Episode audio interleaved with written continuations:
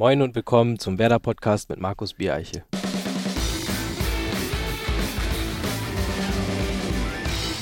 Moin und herzlich willkommen zu unserer 78. Ausgabe des grün-weißen Audiomediums aus dem Hause Werder Bremen, das auch in dieser Woche präsentiert wird von unserem Partner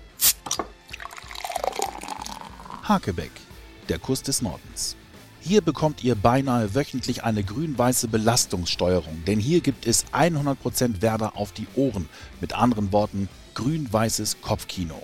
In diesem Podcast sprechen wir nicht nur über, sondern auch mit Werder. Heute mit einem 21-jährigen Neuzugang, der in der Mannschaft durch sein eigenes Lied aufgefallen ist, der im Sommer in der vielleicht coolsten Werder-WG des Trainingslagers im Zillertal gewohnt hat und nach fast dreiwöchiger Quarantäne endlich wieder auf dem Trainingsplatz zurück ist. Herzlich willkommen, Felix Agu. Dankeschön, ich freue mich hier zu sein. Felix, erst einmal herzlich willkommen und selten war die Frage tatsächlich wichtiger. Wie geht es dir? Na, jetzt geht es mir wieder gut. Also ich freue mich wieder bei der Mannschaft zu sein, wieder einen Ball berühren zu dürfen. Ja, ist einfach schön, das alles gut überstanden zu haben. Du wurdest Ende Oktober positiv auf Corona getestet, ähm, warst dann auch drei Wochen in Quarantäne, weil es verlängert wurde. Ähm, hast du noch irgendwelche Nachwirkungen oder alles überstanden? Ne, ich fühle mich jetzt gut. Ich habe äh, morgen nochmal ein paar Tests beim Arzt, aber ich fühle mich so echt soweit echt gut. Wie es dir in der Zeit ergangen ist, ähm, darüber wollen wir später nochmal sprechen. Wir wollen dich heute auf jeden Fall besser kennenlernen und wollen mal ganz vorne anfangen. Du bist am 27. September 99 in Osnabrück geboren. Dein Papa ist Nigerianer, deine Mama ist Deutsche. Wie ist es so als Kind in Osnabrück gewesen? ich sag mal, Osnabrück ist eine schöne Stadt, um aufzuwachsen. Nicht zu groß, nicht zu klein. Man hat irgendwie alles. Und ja, also ich würde einfach sagen, eine perfekte Stadt zum Aufwachsen. Hast du noch Geschwister? Ja, eine große Schwester. Eine große Schwester. Ja. Die spielt aber keinen Fußball. nee. Ähm, du bist ja damals über den Osnabrücker SC zum VfL gekommen. Ist das schon so eine Art Quantensprung gewesen?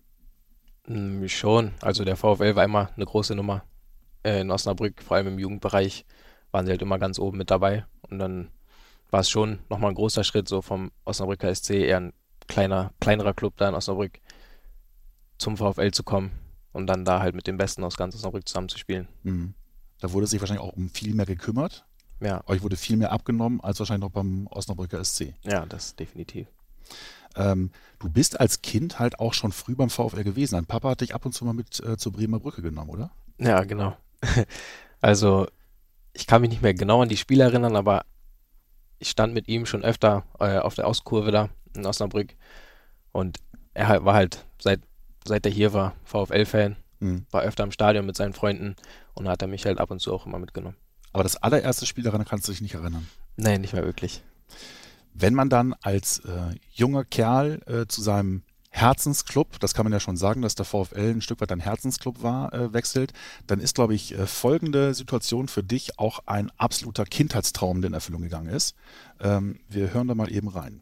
74. Marcos Alvarez nimmt den Gegenspieler mal kurz mit aufs Eis. Die fantastische Flanke aus dem Stand genau auf den Kopf von Felix Agu und der bringt Osnabrück in Führung. Spiel gedreht, dabei verletzt sich der Youngster aus der eigenen Jugend noch. Die Flanke ist perfekt und Felix Agu, der 19-Jährige, markiert sein erstes Tor in der dritten Liga. Der VfL Osnabrück kommt mal wieder in dieser Saison nach einem Rückstand zurück. Tja, welches Spiel war das? Relativ einfach. Ne? Würzburg. Das letzte Spiel vor der Winterpause. Also, 22.12., genau. Ja. Also haben wir, durch diesen Sieg haben wir dann äh, auf Platz 1 überwintert. Und war schon ein schönes Gefühl. Du hast da ja einen abbekommen, du hast auf dem Rasen gelegen. Ähm, dir ging es auch gut, also du musst jetzt nicht behandelt werden. Aber sag mal, was, was geht da im Kopf vor, wenn man dann sein erstes Profitor tatsächlich erzielt hat? Ja, war unglaublich. Eigentlich denkt man ja, dass man so viel Adrenalin hat, dass man keine Schmerzen spürt, aber irgendwie bin ich so unglücklich gefallen, dass es dann doch ein bisschen weh getan hat. Wenn wir jetzt über äh, Erfolge sprechen, dann müssen wir logischerweise auch über den ähm, Tag am 36. Spieltag in derselben Saison 18-19 sprechen, weil da hast du gemeinsam mit deinen Mitspielern natürlich auch äh, Geschichte für den VfL Osnabrück geschrieben. Auch da hören wir gerne rein, weil auch da warst du als Torschütze natürlich beteiligt. Um 14.19 Uhr geht der Blick das nächste Mal auf die Tribüne. Info von Wiesbaden und Karlsruhe. Beide liegen hinten. Osnabrück reicht nun schon dieser eine Punkt zum Aufstieg. Doch es kommt noch besser. Aidini mit der Reingabe Haider und dann ist Aguda. 27. Minute. Osnabrück führt 1 zu 0. Klasse auch der Kopfball von Haider. Bernhard erst reaktionsschnell, doch beim Nachsetzen von Agu ist er machtlos. Agu das erste Mal wieder dabei, nachdem er zuletzt neunmal in Folge verletzungsbedingt fehlte. Und dann, dann ist es fix. Osnabrück gewinnt 2 zu 0 und weil Wiesbaden in Jena verliert, steht Osnabrück vorzeitig als Aufsteiger in die zweite Bundesliga fest und startet die Partynacht. Kriegt man dann noch Gänsehaut, wenn man dann auch die Sprechchöre noch hört? Ja, das war, ich glaube, der größte Gänsehautmoment in meiner Karriere. Ich kann mich noch daran erinnern, dass irgendwie, hat er ja gerade auch gesagt, in der 15. Minute oder so wurden die Spielstände durchgesagt. Und normalerweise höre ich da irgendwie nie so drauf. Aber in diesem Spiel wussten wir halt, wenn die anderen nicht gewinnen und wir gewinnen, dann sind wir Meister und aufgestiegen. Und dann kam da eine Nachricht, ich glaube, dass Karlsruhe zurücklag. Und dann dachte ich mir schon, heute ist unser Tag. Aber dass ich dann das Tor auch noch schieße, das war unglaublich. Das war ja auch ähm, kurz nach dem Gründungstag des VfL. Ja. Ne? Das war ja dann. Das 120-jährige Genau, 120-jährige Jubiläum, genau. Ähm, muss man sich da auch mal kneifen? Ich meine, mit 19 ist das ja alles surreal. Ja, ich weiß auch nicht, irgendwie kam alles sprunghaft, sage ich mal. Von Mal zu Mal wurde es immer besser und das war gefühlt die Krönung der Saison. Und dass so früh mit 19 Jahren schon solche Gänsehautmomente gab. Ja. Einer, der dich ja äh, von klein auf, behaupte ich mal, äh, gefördert hat, äh, ist ja Daniel Thune gewesen. Der hat dich zur U17 oder hat dich in der U17 äh, trainiert, auch in der U19, hat dich später auch zu den Profis hochgezogen. Ähm, wie, ja, wie würdest du so, ihn beschreiben? Ich finde auch kein genaues Wort dafür, aber ja, wie du schon sagst, seit der U17 äh, ich, war er mein Trainer. Zwar das erste Jahr in der U17, das zweite Jahr in der U19 nicht wirklich lang, mhm. weil er immer hochgezogen wurde, auch durch seine gute Arbeit. Ähm, aber ja, er hat mich seitdem immer, immer gefördert. Ich hatte unter ihm sehr, sehr schöne Jahre, habe mich sehr gut entwickelt. Aber auch, äh, wie man da nicht, sag ich mal, vergessen sollte, ist sein Co-Trainer Merlin, mhm. Merlin Polzin.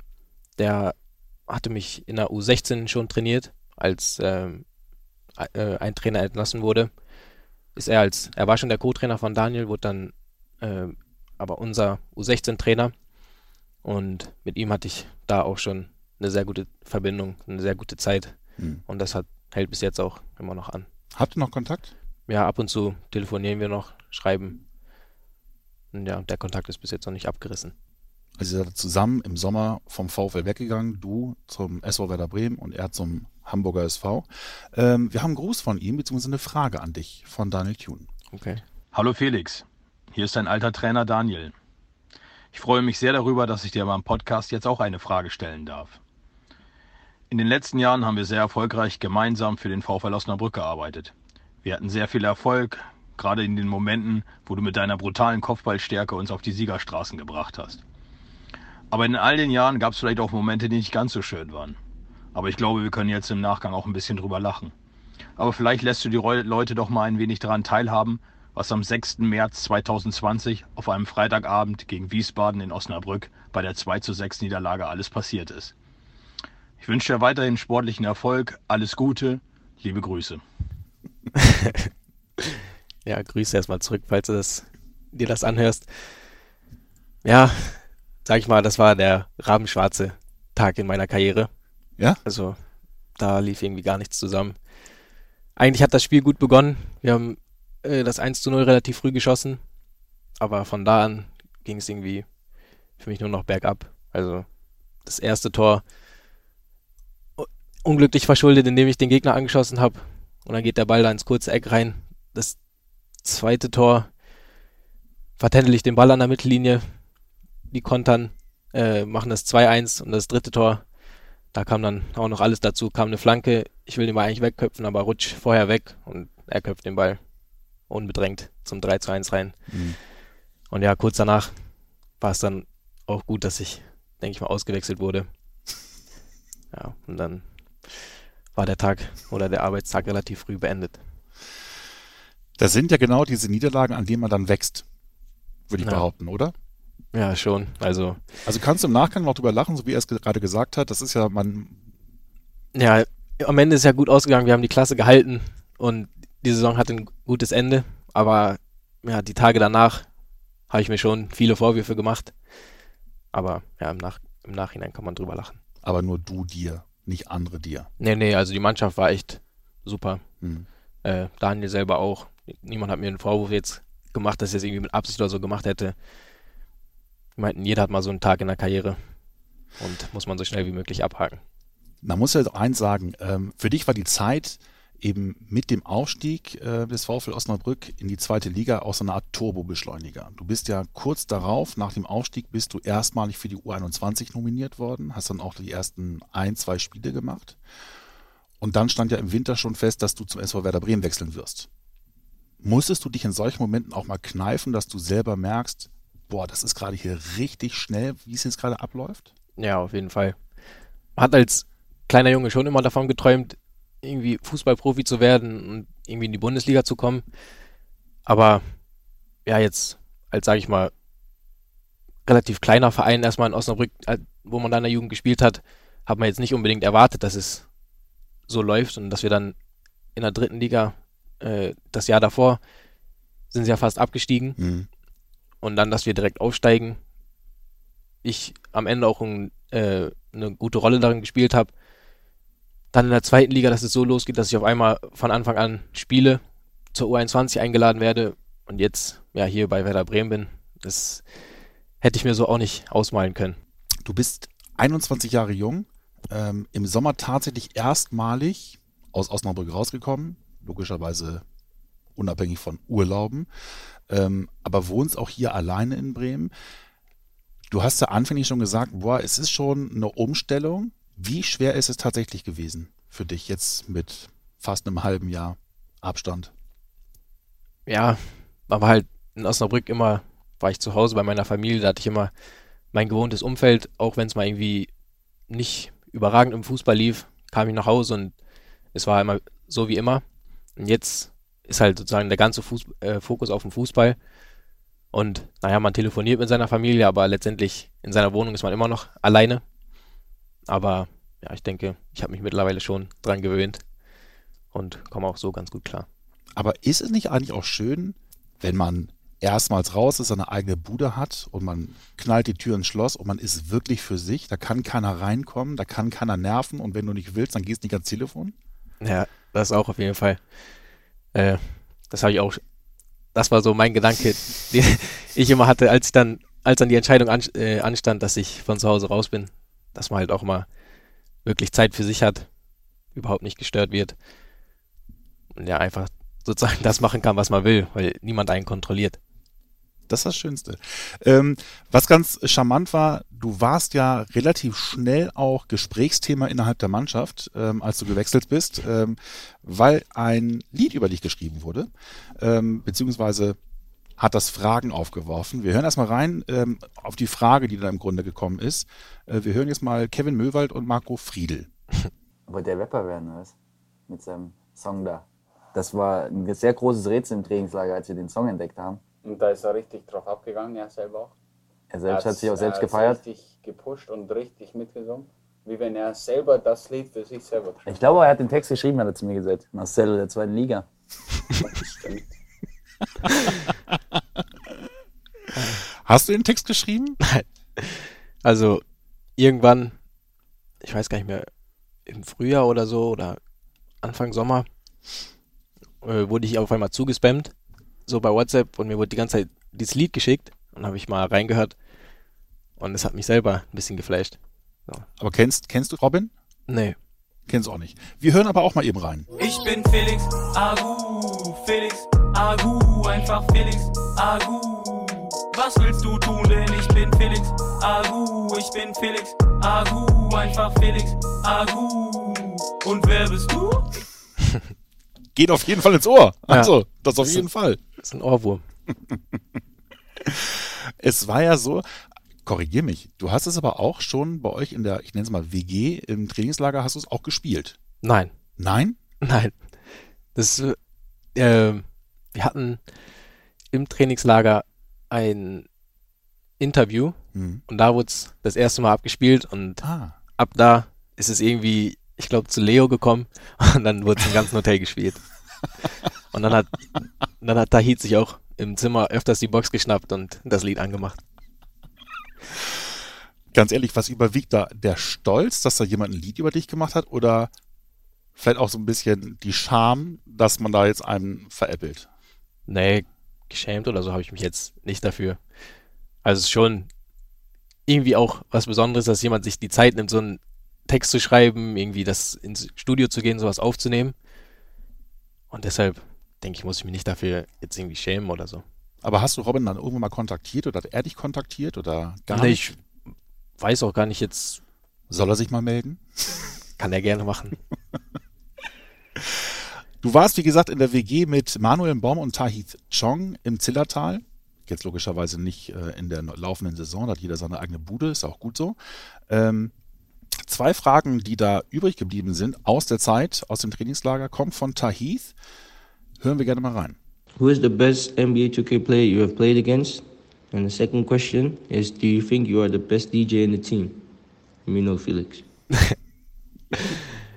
Ja, muss ich ihm schon geben. Er ist der beste 2K-Spieler, gegen den ich gespielt habe. Ja? Ja. Er spielt das aber auch schon seit Jahren. Täglich. Ist das, ist das so, habt ihr, habt ihr alle so Favorites, ähm, weiß ich, dass ihr jetzt zum Beispiel NBA 2K spielt oder spielt ihr auch genauso FIFA oder spielt ihr auch NHL oder NFL oder Ich glaube, Tahit spielt auch FIFA und äh, jetzt auch das neue Call of Duty, aber ich spiele eigentlich nur NBA hm, und ja, habe mir jetzt auch das neue Call of Duty gekauft. Aber FIFA, auf, auf der Playstation? Ja. Hm. FIFA habe ich jetzt auch, aber habe ich bis jetzt noch nicht gespielt. Bin ich aber auch echt nicht gut drin. Und wer ist der beste DJ? Ja, also, ich weiß, die letzten Spiele, die ich noch da war, wurde auf jeden Fall von mir verlangt, dass ich äh, die Musik vom Spiel mache. Also, schätze ich mal, kann mir den Titel geben. Okay. Gibt's da ähm, eine Wunschliste, die dann abgearbeitet wird? Oder machst du es nach deinem persönlichen Gusto? Ja, eigentlich schon. Ja? Also, es, anscheinend gefällt es vielen und deshalb mache ich dann einfach meine Playlist an. Aber Robin läuft da nicht. Nee, das wäre, glaube Noch ich, nicht, wäre, glaube ich, nicht so angebracht vom Spiel jetzt. Nach deinem ersten Hattrick darfst du, glaube ich, auch Robin rauf und runter spielen. Ich Na, glaube, nach dem Spiel wahrscheinlich, ja. So, und jetzt kommen wir mal zum Oktober. Äh, vor dem Spiel gegen Hoffenheim wirst du im Grunde genau gemeinsam mit Tahith positiv auf Corona getestet. In der Testung insgesamt. Bei Tahith hat sich dann herausgestellt, der zweite Test war dann negativ. Bei dir war es aber so, dass es dann eben tatsächlich positiv war und du ja auch dann äh, Symptome hattest. Kannst du mal beschreiben, ähm, was geht da in einem vor, wenn man dann, dann doch diese Diagnose bekommt, von der ja alle ein halbes Jahr lang sprechen? Ja, es war Mittwoch Nachmittag, glaube ich. Morgens hatten wir noch trainiert. Hab mich eigentlich echt super gefühlt.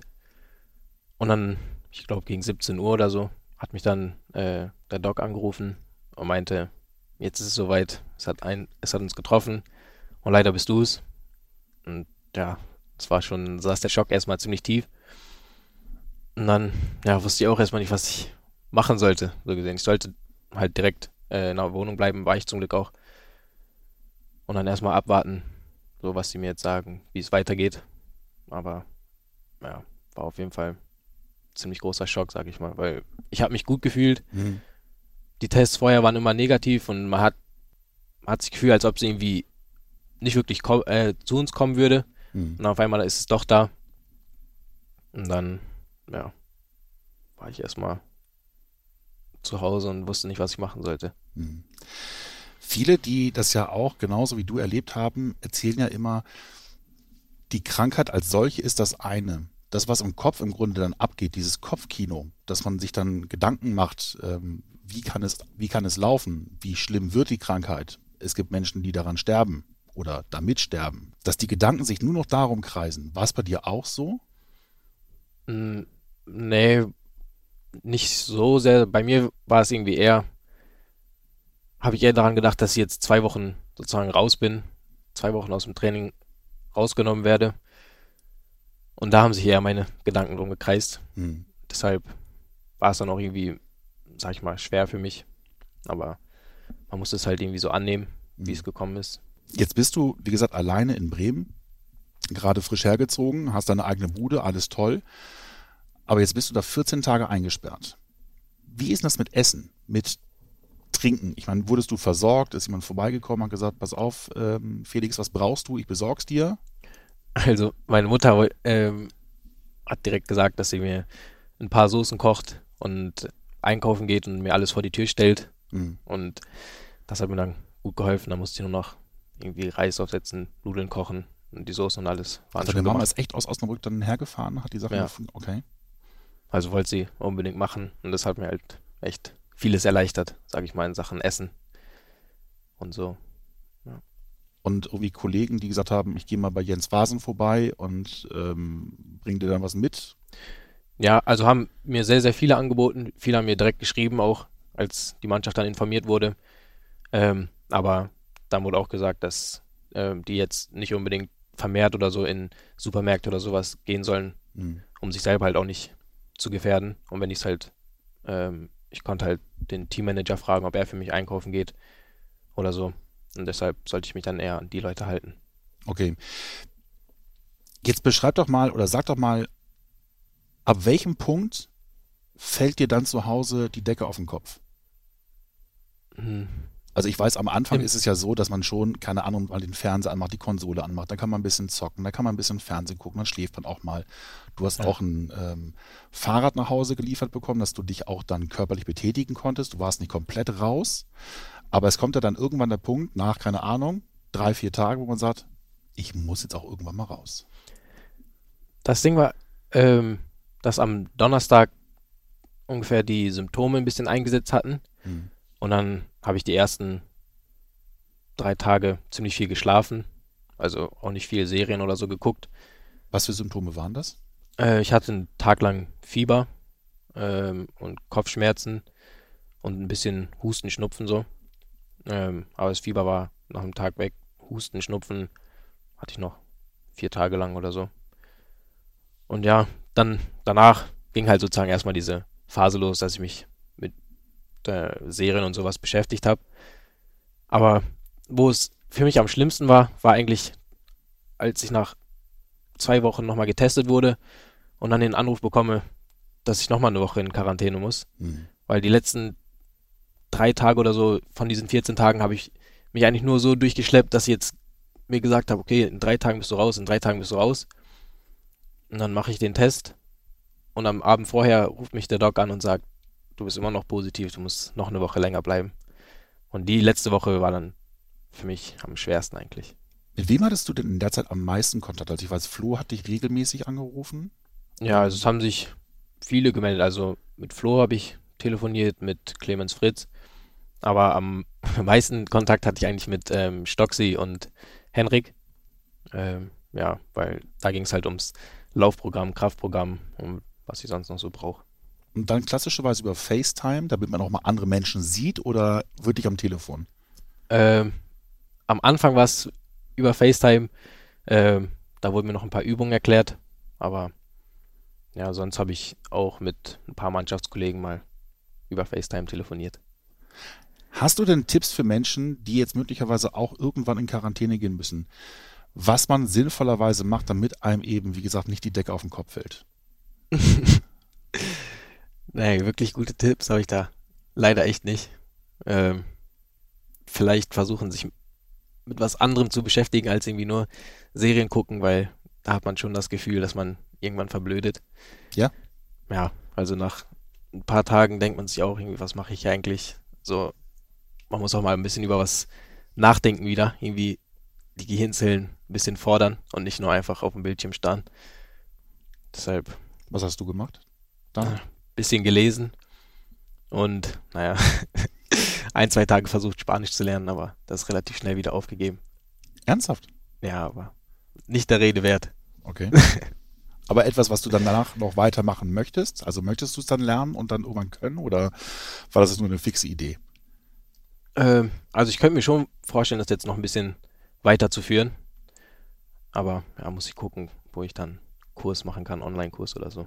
Ja, aber es kam auch nur durch eine Serie, weil ich noch mal ein paar Folgen von Narcos geguckt habe und dann dachte ich, spannend jetzt. Hört sich eigentlich ganz nice an. Und dann ja. Die Gründe dafür sind völlig okay. Also, ich verstehe es. ähm, aber macht es Sinn, dass man sich dann einen Tagesplan macht und, keine Ahnung, sich den Wecker auch auf, keine Ahnung, 7 Uhr stellt, sagt, komm, jetzt steh auf, mach dir Frühstück, dass du so wirklich so einen Tagesplan hast, um dich dann zumindest an diesem Plan entlang zu hangeln? da habe ich das absolute Gegenteil eigentlich gemacht. Eigentlich eine gute Idee, ne? Ich habe eigentlich versucht, äh, wenn ich ehrlich bin, so, so lang wie möglich zu schlafen, um den Tag so kurz wie möglich zu halten. Und ja, Hat scheinbar nicht so gut geklappt. nicht wirklich. Da warst du nachts wach. Auch nicht schlecht. Ja. Ähm, jetzt bist du ja wirklich durch und durch Mannschaftssportler. Also bei, ich glaube, dass es auch schon schwierig ist für, für Sportler, ähm, die wie die Individualsport machen, für Tennisspieler ist es auch nicht besser. Wenn du in Quarantäne bist, bist du in Quarantäne. Aber bei Mannschaftssportlern ist es ja so, wenn du verletzt bist, dann wirst du ja von den Physios behandelt. Dann hast du noch irgendwie Reha-Programm. Das heißt, du bist ja in Kontakt mit Menschen. Du bist auch in der Kabine. Du siehst die Leute eigentlich jeden Tag, egal wo du bist und wie es dir dann körperlich geht. Jetzt warst du halt wirklich komplett raus. Ist das noch mal schwieriger? Ja, würde ich schon sagen, so den Kontakt so gut wie komplett zu verlieren, weil es ja auch immer so das Gerede in der Kabine einfach, das Zusammensein da ist jetzt nicht nur auf dem Platz oder so, sondern einfach hier im Kabinentrakt, so das Untereinandersein, das fällt dann alles komplett weg und man ist einfach zu Hause sozusagen komplett alleine für sich und ist jetzt auch nicht, dass die hier mit dem Handy äh, durch den Kabinentrakt äh, rennen und mich dann bei FaceTime so mitnehmen oder so, sondern ist dann, wenn dann, wenn, wenn man mit welchen telefoniert, einzeln am Abend oder so. Und deshalb, ja, ist schon hart, sag ich mal. Ich schätze schon, dass so eine lange Zeit allein sein sich schon auf die Psyche auswirken kann. Kann. Mhm. Du denk- bist aber relativ geerdet. Ja, ich denke schon. Scheint so. Also, Das du scheinst keine Nachwirkung gehabt zu haben jetzt. Nee, einfach nur überglücklich, jetzt wieder draußen zu sein, Menschen sehen zu können. Und ja, einfach sein Leben fortsetzen zu können. Halt auch ohne irgendwelche Nachwirkungen von diesem Virus. Ist ja auch nicht, nicht äh, normal oder für jeden so, dass er aus dieser Krankheit rausgeht und sein Leben einfach ganz normal fortsetzen kann. Viele müssen ja ab und zu auch nach zwei Wochen oder so wieder zurück ins Krankenhaus, weil es ihnen weiterhin so schlecht geht. Und da bin ich zum Glück vom verschont geblieben. Jetzt ist ja ein Werder-Podcast nichts ohne eine Schnellfragerunde. Ohne dieses technische Gerät könnte ich nicht überleben. Handy. Ja? Ja. Also, schätze ich mal. Nutzt du die Bildschirmzeitfunktion Nee, bei dir und guckst mal drauf, wie viele Stunden du am Tag auf dem ich glaube, Handy aktiv bist? das muss ja jetzt schlimm gewesen sein. Jetzt sind es fünf Stunden und neun Minuten, aber es sind 50 Prozent weniger als letzte Woche. Also, Naja, letzte Woche warst du noch in Quarantäne. ja. Aber fünf Stunden und neun Minuten, wir haben es jetzt äh, kurz nach zwei. Also, ähm, Naja, aber noch nicht, das war nicht heute, ach so, okay. das war gestern. Ich dachte, das wäre jetzt aber viel gewesen. Heute sind es 50 Minuten. Ach, guck mal. Das ist ja wirklich überschaubar. Ihr habt aber auch Training gehabt. Ja, Diese Sportart verfolge ich außer Fußball. Basketball auf jeden Fall. Ja? Und Football. Football auch. Ja. Aber dann auch Basketball eher NBA. Oder Ja, auch Deutsche Bundesliga. Nee, eigentlich nur NBA. Mein peinlichster Moment als Fußballer. Würde ich mal das Wiesbaden-Spiel nennen. Mein schönster Moment als Fußballer. Ja, das Ahlenspiel Das war das äh, zum Aufstieg. Zum Aufstieg. Ja. Mein größtes Musikidol. J. Cole. This is called being high as shit. For hours. That's the name of this song, nigga. High as shit for hours.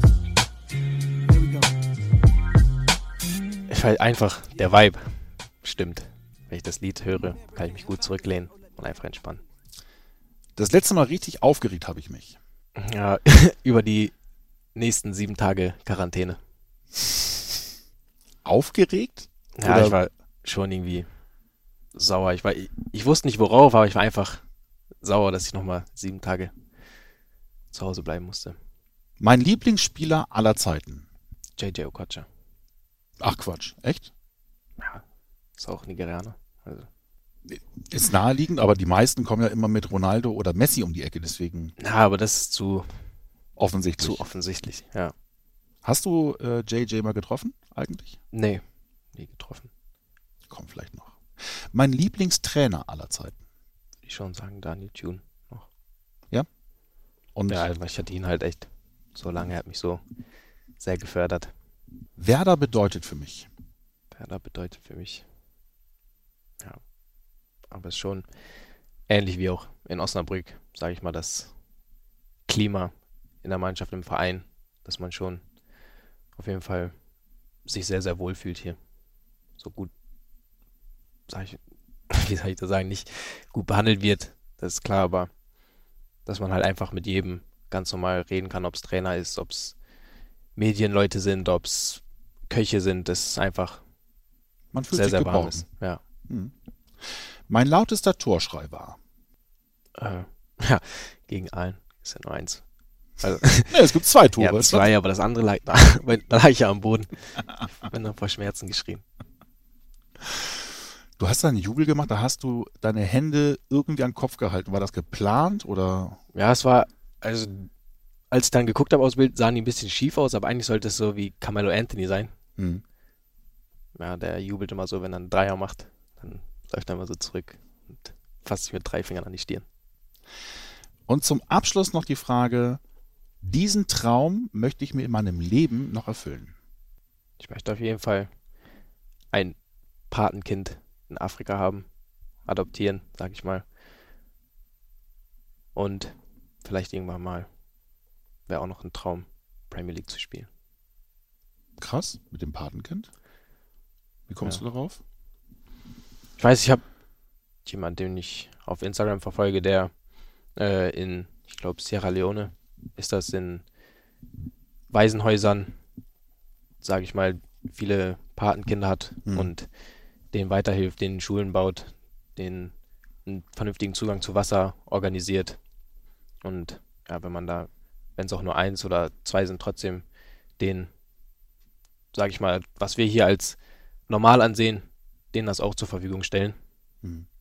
Sowas, denke ich, ist schon was Schönes. Hast du noch Kontakt zur Family in Nigeria oder hat dein Papa noch Kontakt zu der Familie in Nigeria? Ja, auf jeden also er auf jeden Fall. Ich telefoniere ab und zu mit meiner Oma noch und äh, ein, zwei Onkel und eine Tante wohnen noch da. Mhm. Aber viele von seinen Geschwistern sind auch ins Ausland gegangen. Ist Agu ein typisch nigerianischer Name? Das weiß ich ehrlich gesagt gar nicht. Also ich denke, er hat schon eine Bedeutung. Mein Vater meint, das heißt irgendwie Löwe auf seiner Sprache, aber ob es jetzt ein typisch nigerianischer Name ist, weiß ich auch nicht. Ich habe ihn noch nicht so oft gehört, sag ich mal, oder irgendwie in Verbindung mit was anderem. Vielen Dank. Gerne. Mich gefreut. Das war sie also, die 78. Ausgabe. Ich hoffe, es war wie immer unterhaltsam und ihr hattet Spaß beim Zuhören. Solltet ihr tatsächlich Anregungen oder Fragen haben, schickt uns gerne eine Text- oder Sprachnachricht per WhatsApp an die Nummer 0174 668 3808. Die Nummer findet ihr wie immer auch unten in den Shownotes. Denkt dran, dass ihr diesen Kanal auch abonnieren könnt, denn dann verpasst ihr keine weitere Folge und ihr seht auch, wenn unser Vorspiel erscheint, unser Vorberichtspodcast vor jedem Pflichtspiel.